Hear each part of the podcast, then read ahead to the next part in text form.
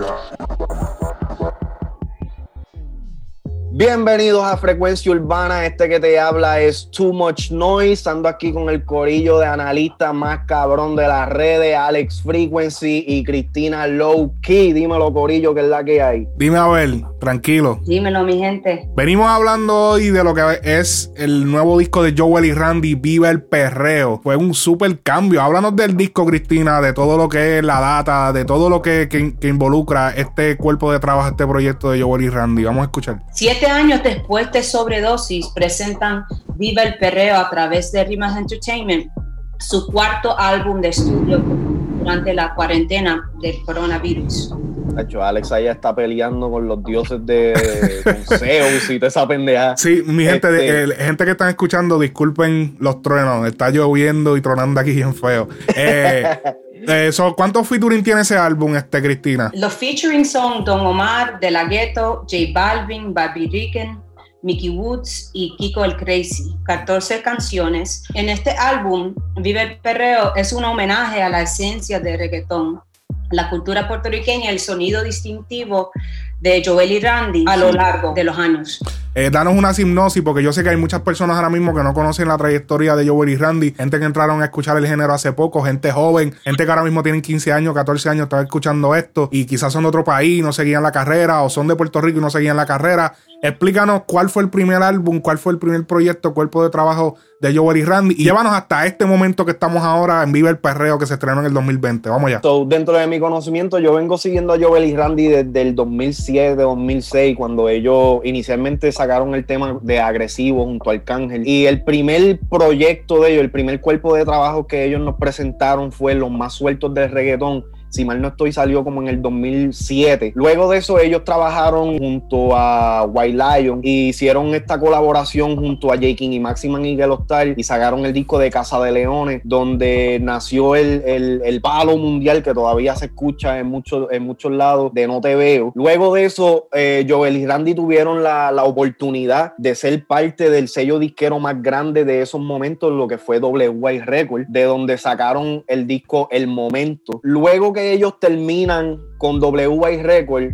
Joel y Randy se van en esta transición de, de recrear, tú sabes, la- los inicios de- del reggaetón y empiezan a hacer una serie de mixtapes con el concepto de dosis. Empezaron con predosis, que fue este, es básicamente este mismo concepto de Vive el Perreo, o sea, mucho doble paso, bien en la esencia del underground del reggaetón. Eh, luego entonces colaboraron junto a Musicólogo Jiménez, hicieron Dosis Edition, que fue este un mixtape un poquito más comercial que, que Predosis, pero manteniendo todavía la esencia del reggaetón, tú sabes, discoteca, underground, todo eso. Luego de Dosis Edition, ellos hacen Sobredosis. Sobredosis es cuando ya ellos te dieron lo más cabrón que ellos podían dar, lo más comercial. La alcaldía del perreo fue el último mixtape o disco que ellos hicieron. Esto fue durante el, el, el periodo donde el trap estaba acaparando el género urbano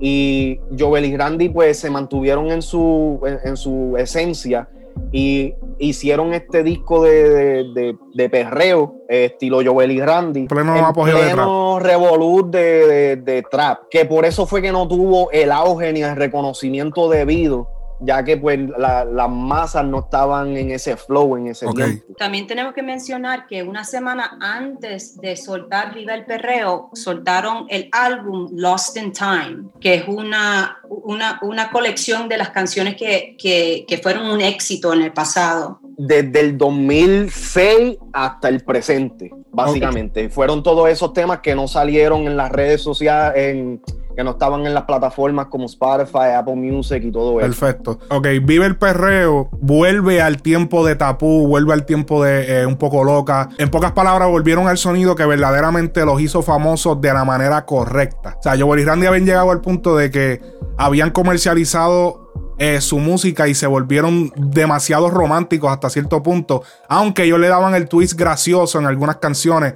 Por ejemplo, ellos hicieron canciones como Goodbye en el 2011 y esa canción fue súper comercial. Era una canción que trataba del maltrato hacia la mujer. Ellos en ese momento estaban mirando ya más al área de comercial, que es lo que siempre sucede. Todos los artistas siempre apuntan, por lo menos en la música urbana de Puerto Rico, siempre es así. sabemos que hay otros países que los artistas urbanos se mantienen en su área, pero siempre dan el brinco, siempre de lo, de lo sucio brincan a lo limpio. En el 2010 estrenaron lo de Loca, el tema de Loca, que fue con el que hablamos ahorita. En el 2011 también estrenaron el tema Solo por ti junto a Cultura Profética, que fue un palo.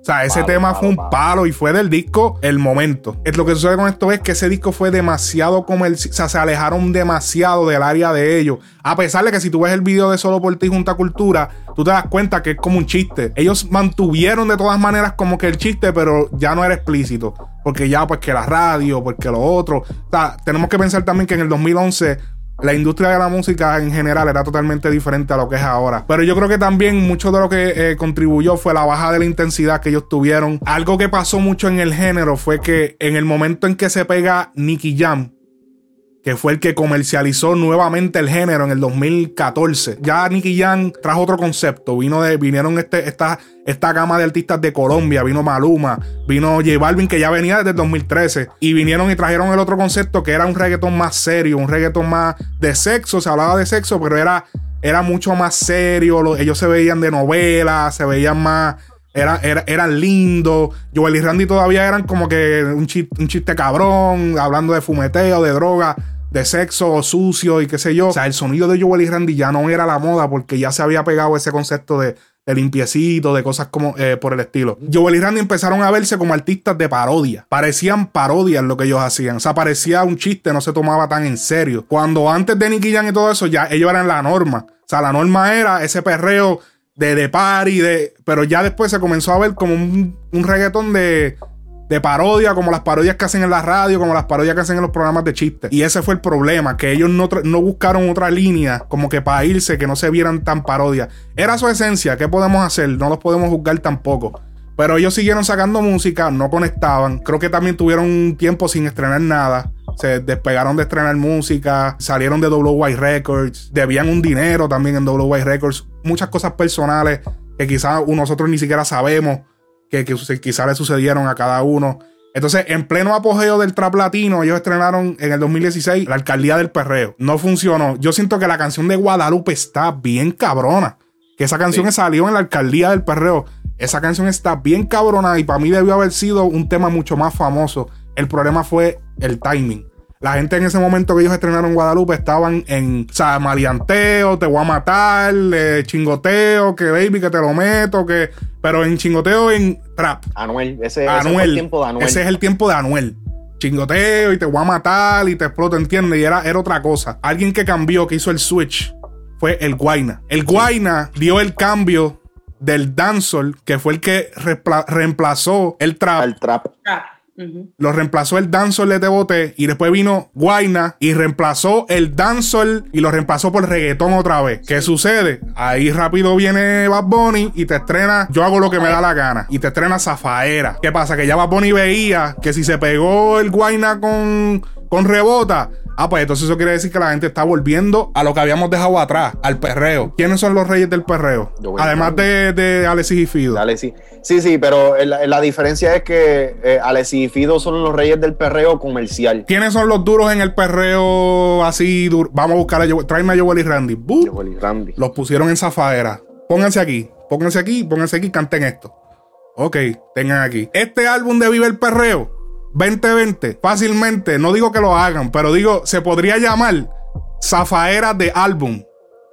O sea, Zafaera hizo el switch oficial, porque ya lo había hecho Rebota, pero Zafaera fue el switch a reggaetón sucio ahora. Ahora vimos como Anuel estrenó reggaetonera, que es un tema sucio, tiene, tiene palabras sucias y, tiene reggaetón normal y reggaetón sucio. Estamos viendo ya el tren. So, fácilmente este Vive el Perreo se podría llamar zafaera de álbum. Quería mencionar que es verdad lo que tú dices porque Guayna tuvo otras canciones después de, de Rebota, pero no causaron el impacto que causó Zafaera. Porque no eran sucias. Exacto. E, esta trajo como que algo de la vieja escuela. Los productores son en este álbum uh, DJ Urma, Subeloneo, DJ Blas, DJ Urba y Rome, Los Hitmen y San Benito, a.k.a. Bad Bunny. Y Bad Bunny de una forma u otra participó como escritor, compositor, productor de, las primeras ocho canciones.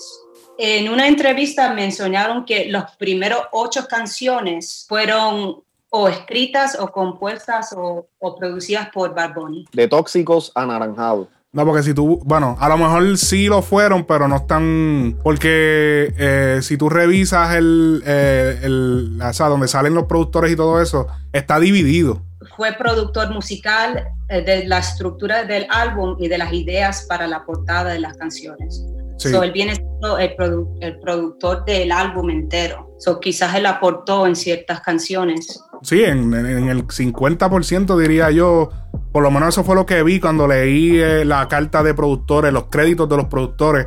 Hubieron unas que él no participó, eh, pero están salteadas. Las primeras tres sale él como productor. Sí, y cada vez que él, él participa en una canción, estoy viendo que él deja su huella di- digital. Eh, o sea, si no es en el vi- video, es en un highlight o es en algo que oímos en ah, Yo hago lo que me da la gana, que nos deja saber que, que Bad Bunny ah, tomó parte en esa canción. Entrando a la primera canción del álbum, que es la canción de Tóxica, vemos que arrancan con un. O sea, ellos, ellos rápido fueron por el lado un poco más seguro.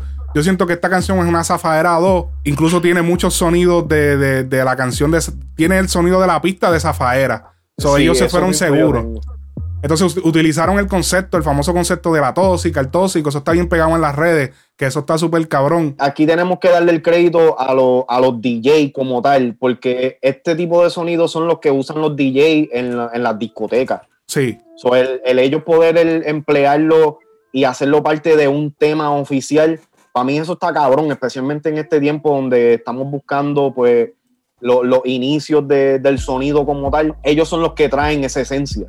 Sí, y ese Sunshine Beat, um, de- que viene de la canción de Jay-Z, Sunshine, también lo usaron en reggaetonera. Yeah. En el principio y en el Ajá. Ajá. Luego, ten- luego está la canción de Bien Arrebatado con Mickey Woods, que hace referencia a Boom, lo de Mi como te digo. O sea, obviamente, re- as- repitiendo la fórmula que se está, ha estado haciendo, que es trayendo lo, de, lo, lo- lo que se pegó atrás, incorporándolo con lo de ahora. Por lo menos en la parte de Mickey. Mickey se fue. Yo sé que Mickey es de nuestra, de nuestra era, que nosotros cuando Joel y Randy estaban pegados, estaba en la escuela. Él estaba en la escuela escuchando todos esos temas, o él quiso volver a traer eso. La referencia de estamos en el, él, dice, estamos en el 2020, para abajo, para arriba, afeitado, pero eso era. Randy lo, lo decía, creo que era en la canción de Un poco loca, que él Sí. decía, que él decía, estamos en el 2010, para abajo, para arriba, afeitado. O sea, eso él era, ¿entiendes? Eso era algo tan cabrón. Esa canción de Un poco loca rompió tanto, esa, esa canción hizo así a la calle, la rajó por entre medio. O sea, esa canción estaba en todos lados en aquel momento. O sea, esa era la Yo zafaera del- esa era la zafaera en aquel momento. Y era de la gueto, Joel y Randy. Cuando yo estaba en la high, papi, ese tema era en todos lados, cabrón. Y era uno de los temas que más ponían en los en ese track número 2 con Mickey, también usan la voz de, de, de Olma, usa el tag. O sea, que Bad Bunny le dice. No, y el tag que dice: "Me- Miren a Olma que está bellaco. Ah, yeah, yeah, yeah. ¿Entiendes? Que eso fue lo que salió en Zafaera también. Esa, en el track número 2 ya te- todavía tenemos sample de Zafaera. Distorsionaron su voz un poco para que no, no suene como Bad Bunny, pero... Sí, no, no, hacho, pero es que es imposible no, no recordarlo de. Está la canción Perreando. Esta canción Perreando, que es la número 3 del álbum, es el romantiqueo que después se convierte en perreo. Es como que vamos a cambiar, pero ¿sabes qué? Mejor no, vamos a seguir en perreo. O sea, si analizan la canción, es como que empieza bien romántica. Y incluso el video es en la habitación donde se grabó, que es parecida, alusivo al- a donde se grabó los cortes de Yo hago lo que me da la gana, del nene viendo televisión. Este fue el tema donde es más notable la, la influencia de Bad Bunny. Desde los switches de pista, eh, es una versión inversa como de Caro. Tú sabes que Caro empieza con el hype y después se pone Exacto. este, romanticosa y después regresa al hype. Pues aquí hicieron lo inverso. Aquí se empezaron con el romantiqueo, se fueron en los hype y regresaron al romantiqueo. Este, usaron como que la estructura similar de Solo de mí. En el video también se puede apreciar la mano de Benito desde el layout del cuarto, como tú dijiste. Y hasta los accesorios que tiene Randy puestos. O sea, Sí. las pantallitas, las gafas. Tú dices, diablo, esto, esto es una producción en su totalidad de Bad Bunny. Sí, el conejo, los ojos. Pero mira, mucha gente, ok, porque había muchos peluches y todo eso, pero no podemos olvidar que en, en el momento, en el disco El Momento, el concepto eran los juguetes. O sea, si venimos Sí. a ver, Bad Bunny tuvo influencia de ellos. Joel y Randy lo han dicho en, múltiples ocasiones. Bad Bunny, los tiene mangados. Como si ellos dijeran, ustedes tienen que hacer el momento, tienen que traer esa esencia pero al 2020 más cabrona con lo que yo les puedo con lo que yo le puedo presentar. yo veo lo que tú dices, Alex, porque ahora que yo yo veo a Joel y Randy, especialmente a Randy, yo veo cosas que hace Randy en la forma que su piquete, su flow, la forma que él baila, me parece mucho a Bad Bunny. No es que Randy le está copiando a Bad Bunny, es que Bad Bunny tiene la influencia de, de Randy, Exacto. de Joel, ¿me entiendes? Ese, ese mismo piquete, ¿me entiendes? Um, y, en esta canción también se puede ver, la, como mencionaron, la doble personalidad de, de Bad Bunny, el amor foda y la zafaera en una canción. Diablo, literal. El, lado de, de, de vacilón, eh, esa, esa, esa, parte de la personalidad de Bad Bunny y, y esa parte que es más como deprimida, como amor foda el emo, el emo. Sí, ya vemos que Joel y Randy fueron sus cantantes favoritos en aquel tiempo. Lamentablemente, pues, eh, el género no era lo mismo. O sea, el género del 2016 para acá fue el boom del género. Estamos en la época dorada de la música urbana. Eh, vamos al tema número 4, que fue Si se tiran, featuring Don Omar. Este fue referencia al tema Pasto y Pelea. ¿De dónde es ese tema, este Too Much? El tema de Pasto y Pelea salió originalmente en Los Matadores, en el 2002, un disco de DJ Goldie y el tema era producido originalmente por Looney Tunes y Noriega, que eran legendarios. super hijo de puta. Eran los, estamos hablando de los Saiyajines. Los Saiyajines. Este tema es un maleanteo híbrido con perreo. Aquí, este es el maleanteo del disco. Ellos, si te fijas, ellos empiezan con ese maleanteo y, y mezclan el perreo después. Porque es como que te voy a dar versatilidad pero manteniéndome aquí porque esta es mi área, que es que yo domino. Es como, como un jugador de baloncesto, como que te voy a mantener en esta área, te voy a dar un poquito de esto, pero estoy aquí porque este, no puedo tirar desde acá porque acá yo no soy tan duro. Entonces eso fue lo que hicieron. Si se fijan en, el video que sale en YouTube de la gráfica, salen dos perros perreando y dos perros mirándose mal. Sí. So, ese es el híbrido del el maleanteo y el perreo. O sea, que quedó súper on point. El verso de Don Omar on point. Esta es la voz que tiene que usar Don Omar. De ahora en adelante me gustó súper cabrona su participación. Algo interesante de este tema es que es la primera vez que se ve este junte entre Joel y Randy y Don Omar. En la historia, puñeta, Alex, que tú y yo, en, yo creo que en podcast pasado lo hemos dicho, ¿cuándo carajo se iba a dar la colaboración entre Don Omar y Joel y Randy. Y yo creo que Alex dijo, ah, pero es que esa combi como que no. No, bueno, ok, para un tema está bien, pero un álbum. Ellos tienen pendiente, ellos tienen grabado como unas cuantas canciones para sacar. Ahora, si son como este tema va a estar duro, porque este tema me gustó. Está bien. Me gusta Handy, porque es que Handy al principio entró como cuando Aguayeteo, este, los capos, los, capos, que Handy siempre entraba con una manera de, de, chantear bien hijo de puta, bien suelto. Qué sé yo, la versatilidad de ese cabrón, en verdad, no hay nadie en el género, literalmente, no hay nadie en el género que tenga la versatilidad y la habilidad de ser tan buen intérprete dentro del reggaetón como lo es Randy. El número 5 es el tema Hoy se chicha. Diablo, qué clase de nombre. Y no lo y bajaron así mismo los cabrones. Lo dejaron así mismito. Hoy se chicha. Algo a notar de este tema, el outro. Las pistas están súper bellacas de este disco. Están súper creativas dentro del perreo. Se mantienen utilizando sonidos metálicos como como que los sintetizadores que utilizaron eran, se escuchaban bien metálicos y ese sonido metálico con el dembow y las voces de ellos están bien cabronas.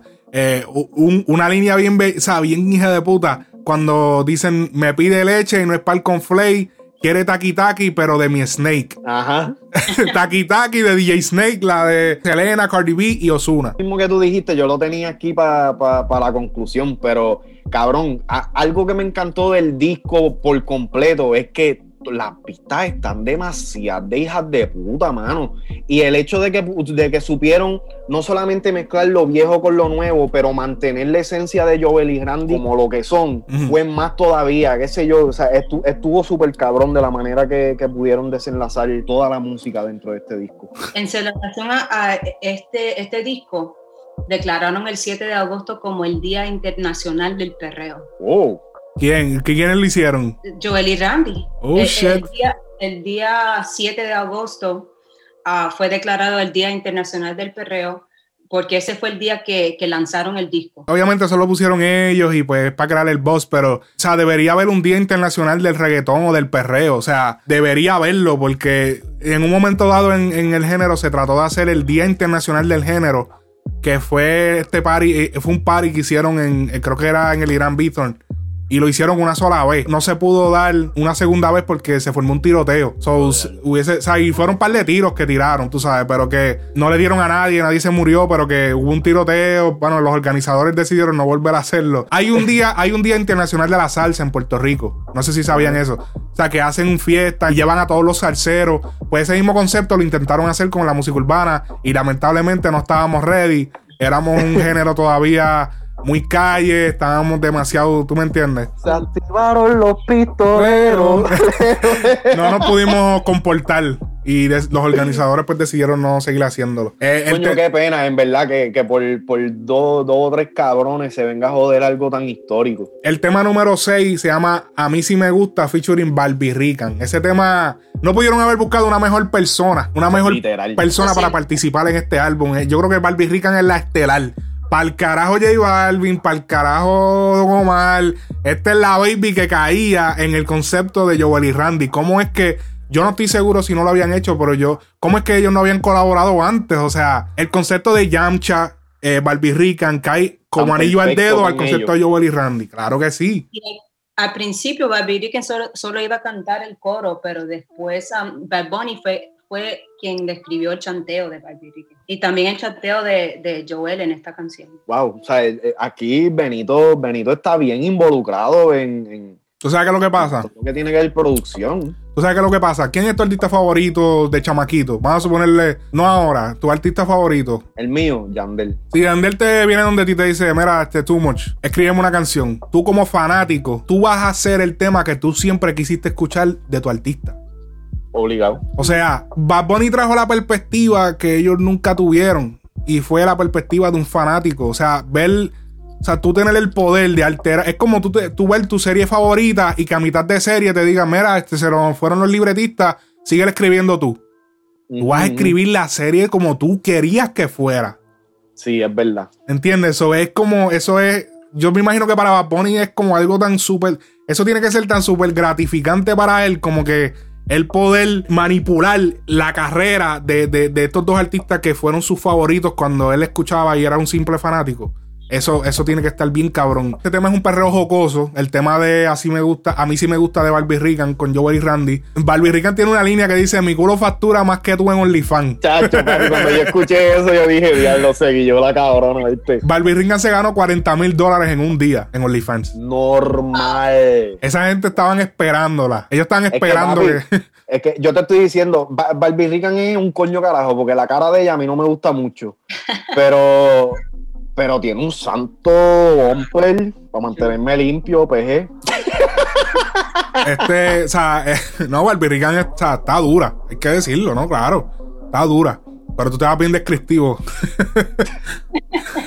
eh, wow, deberían hacerle video a esta canción. Deberían hacerle video. ella hizo como un clip no sé si eso fue una forma de promover eh, la canción, pero ella dijo clip con dinero, con E.T., el muñeco de E.T. Oh, shit.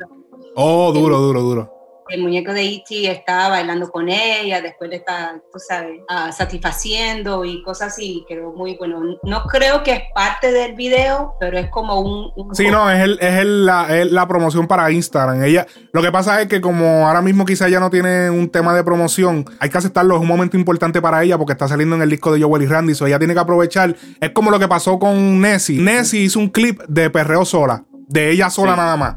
Ella con las modelos y es cortito. Y es de yo perreo sola, porque hoy en día hay que manipular las la redes, el Instagram, todo eso, hay que suplirle. So, este es un momento bueno para ella tomarlo y, moverlo en sus redes. Si ellos hacen un video oficial de este, de este tema, yo siento que Yamcha tendría que ser uno de los productores ejecutivos dentro de, lo que es los visuales. No solamente porque, porque Barbie Rican sea la artista de él, pero su visión dentro de, de este tipo de temas así, yo siento que daría el push necesario para que el, el video se viera cabrón, jocoso, Sí. mantuviera la esencia. Y por supuesto, o sea, eh, se necesita la esencia de Yamcha, pero entonces con el presupuesto de, de rimas. La próxima canción era le, le- le pega cuernos, sonidos metálicos en el beat. eh, algo. ¿Qué pasó? Que los nombres de estos cabrones. Le pega se- sí, sí, no, temas- abajo. Eh, algo, algo distintivo de Joel y Randy. Y que veo mucho en Bad Bunny. La- los cambios de voces. Ellos siempre utilizaron ese gimmick de. "Eh, somos los reyes del perreo. los- ah, eh, que si eh, son Joel y Randy. Y utilizaron la de Enchulo sin H. Obviamente esa no es la voz de ellos, pero utilizaron otra voz que es la voz que de Loquendo. Loquendo. Que es la voz que era de, de- que tengo la polla en candela y quiero. Ellos siempre utilizaron eso. Lo- Ellos siempre utilizaron eso.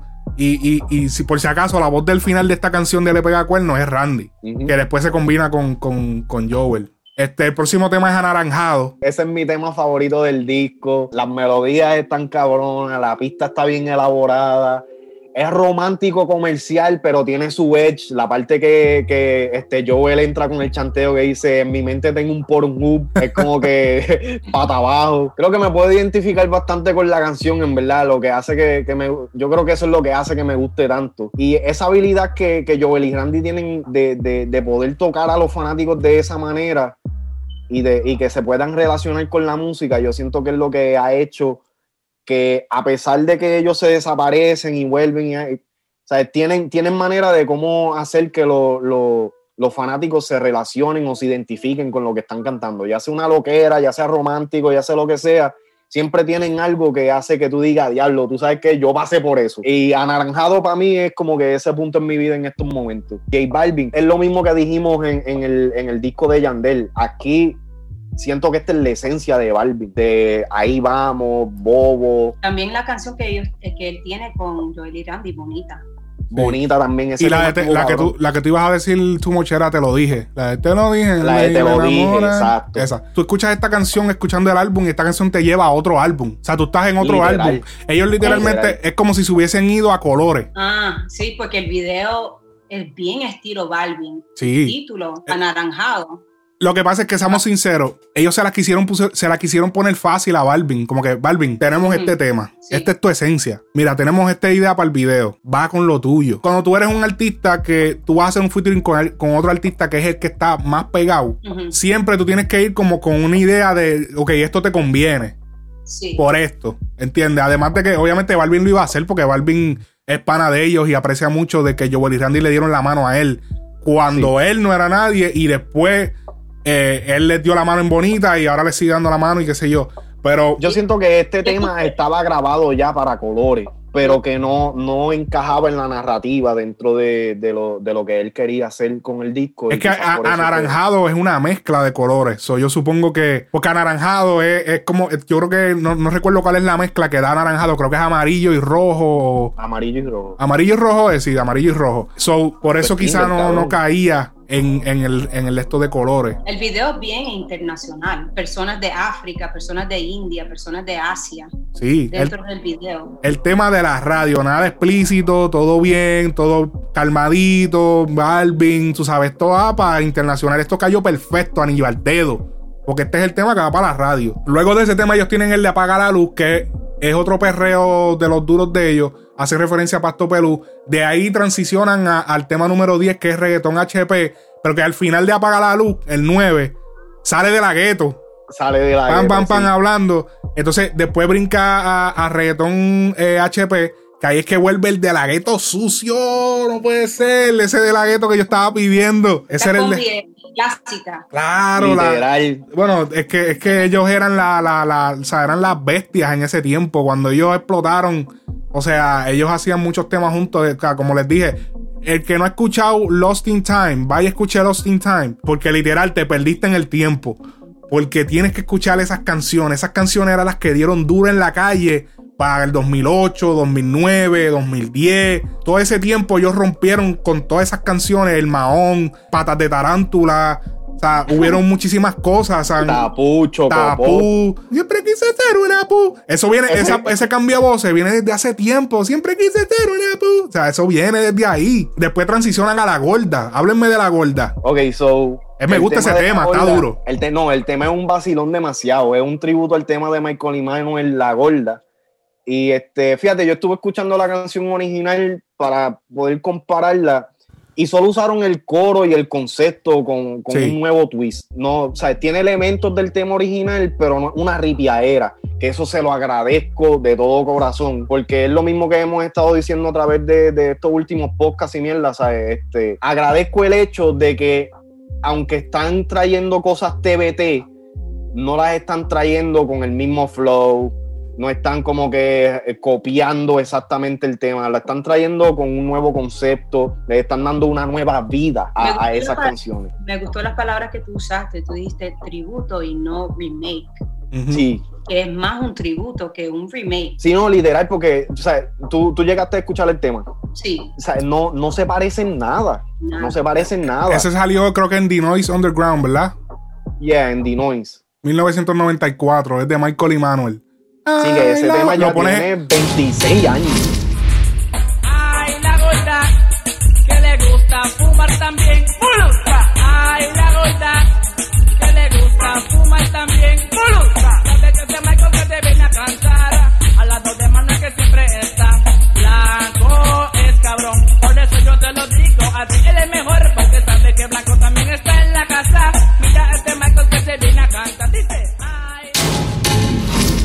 Eh, ese tema, canción de vacilón, los Percha la utilizaron, ese concepto de la gorda también de Buduca. En el año como creo que 2006 o 2007, los Percha era, un, era un grupo de cantantes eh, de Puerto Rico locales y lo utilizaron y fue una canción que estuvo bien dura en ese tiempo, no mucha gente la conoce.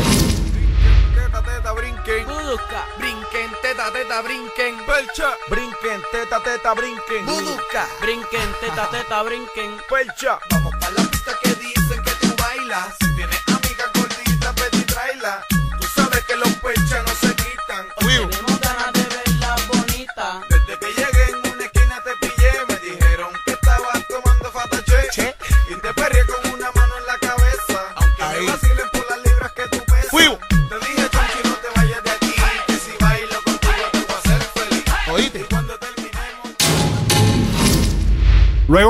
De, la, de esa canción viene Se acabó la cuarentena, que es junto a Kiko el Crazy. Y lo dije, lo dije, y creo que no ha salido todavía porque fue en el álbum de Braithiago, en el análisis del álbum de Braithiago que no ha salido, que lo vamos a sacar pronto.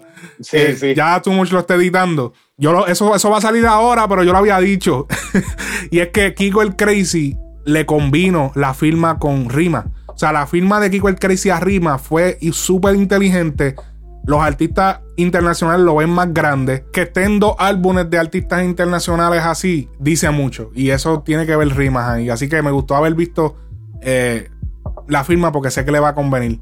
Luego de ese tema viene el latigazo. Eh, Y después del latigazo terminan con, con el- la locución de, de la Parabí, que esa es la, la locución de, de Bad Bunny, que eso fue una total locura. Esto es como un outro, que es donde Bad Bunny como quien dice, como que llama a él, ya, o sea, es un show de radio y él le está preguntando como que, ¿qué, le, qué opinan del disco? Que, que si esto, que si lo otro. Mira, para que, que sepan, esta idea también viene de que Bad Bunny está estudiando comunicaciones. Bad Bunny quería en algún momento dado ser parte como que locutor, ser, trabajar en la radio, trabajar en la televisión, comunicar. So ya él, él venía con, con esa vena de, de, de hacer este tipo de cosas. Y una vez creo que lo hizo, que fue el programa de reggaeton, en Reggaeton 94. Creo que es el despelote que, que él participó y fluyó de lo más bien, súper bien, porque eso es lo que él siempre, sabe, lo que él iba a hacer, pero obviamente su vida tomó otro rumbo. Conclusión del álbum. Ok, en esta conclusión les voy a hacer una pregunta que, eh, Cristina, esto lo estoy sacando directamente de tu outline. ¿Creen que Joel y Randy dejaron claro que siguen siendo los más sueltos del perreo, los duros del reggaetón underground? Sí. Yo creo que sí, porque ah, en este álbum para mí hay alrededor de 10 canciones sólidas. Ah, el concepto está bien ejecutado en las canciones, gráficos, promoción. No hay otro álbum nuevo como este en el momento y no creo que hay otro, otro artista o dúo que pueden hacer, mantenerse en el perreo y solo hacer canciones en el perreo, aunque yo sé que el de Don es un poco más lanteo, pero también tiene, tiene elementos del perreo. Yo, yo Sí, es que híbrido. Es híbrido el- los dos. El único dúo que puede, they can get away with this, que pueden hacer esto y, y que todo el álbum sea un éxito, para mí es un 8.5. Y Wow. lanzaron el álbum en el tiempo que tuvieron que lanzarlo, que ya estamos en, el- eh, en el verano. La, la combinación de ellos con Don es algo nuevo.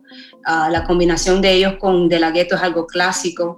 Eh, Así que para mí es un 8.5. Y Eh. de este álbum yo he compartido varios stories. todas las canciones de Tóxico, Bien Arrebatado, um, Hoy se chicha, Me gusta. Lo que me falta es la gorda, aunque no soy gorda, pero voy a buscar dos panas gorditas, hacer, hacer un story. Ay, la gorda. Acho, yo me pa- bueno, a mí se me pegó esa canción. Ay, puñeta. Mira, eh, Joel y Randy.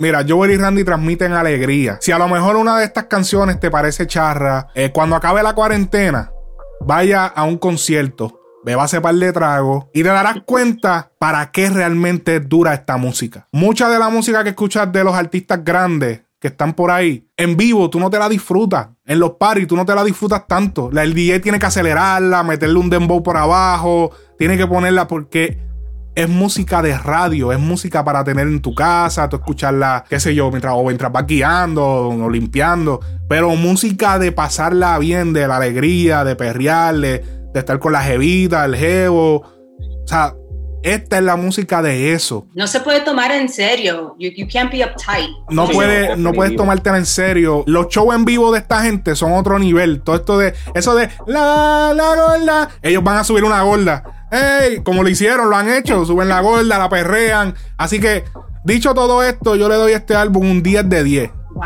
Wow.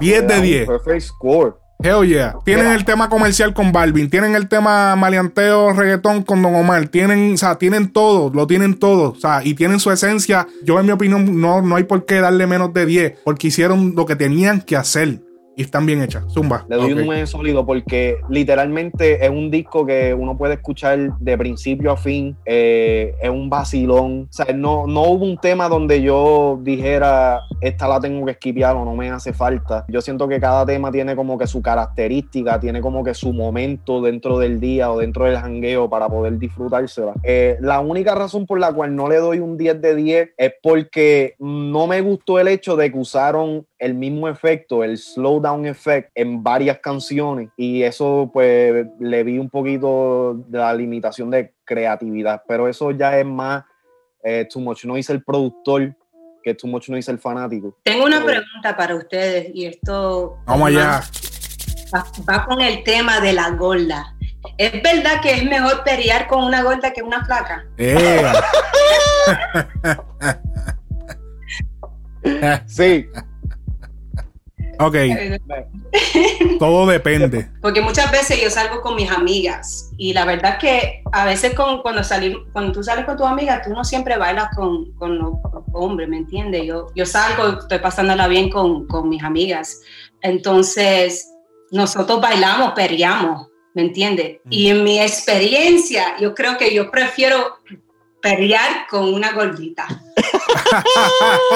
¿Por qué? ¿Por qué? ¿Por qué? Porque una vez yo, yo estuve bailando con una gordita y, y tienen más cushion, como más... sí, sí, que más, son más acoginables. Sí, sí, sí. Ah, Tiene una flaquita, más bones, ¿me entiendes? claro, sí, no, no es verdad. Mira, eh, Muy flaca en mi tampoco es bueno. experiencia, sí, no, en, en mi experiencia, fíjate, yo puedo admitir de que tampoco era que una, era una sala pastrosa, pero una de las gorditas más sabrosas que yo me he perreado, papi, es que la, la tipa tenía hambre de que se quería comer la, la discoteca, ¿me entiendes?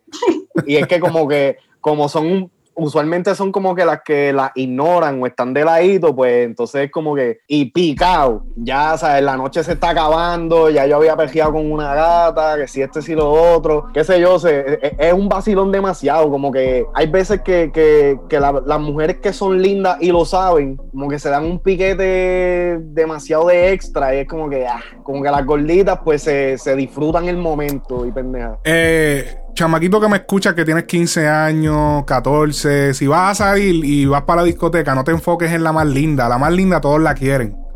Ey, Todos la quieren. Busca la regular. Porque la regular y la feíta es la que te, te va a poner a gozar. Porque tú no esperas nada. O sea, eh, eh, ella quiere impresionarte a ti. La, la linda lo que quiere es que tú le impresiones a ella. Y ella Ay, viene para escoger. Y tú sabes qué, cuando, cuando tú escoges la regular o la gordita y tú vienes y tú sabes, le das pata abajo, pam, pam, pam, entonces la linda ve tu desempeño y va a decir, coño, con este es que yo quiero pejear Y entonces. después entonces la otra, la, la que es regular, se siente cabrona porque dice, ah, mira esta, la más linda, eh, eh, envidiándome a mí, porque Ajá, ando con exacto. fulano. Vi- Esas son conceptos, son, son, son, como dicen en RD, son códigos que, que todo chamaquito debe saber. Eh, así que, chamaquito que me escucha, cuando se acabe la cuarentena, que vayas para la discoteca de jóvenes, este es el manual. Tienes que buscar la regular o la feíta. Las más lindas, todos las quieren, no te hagas ilusiones.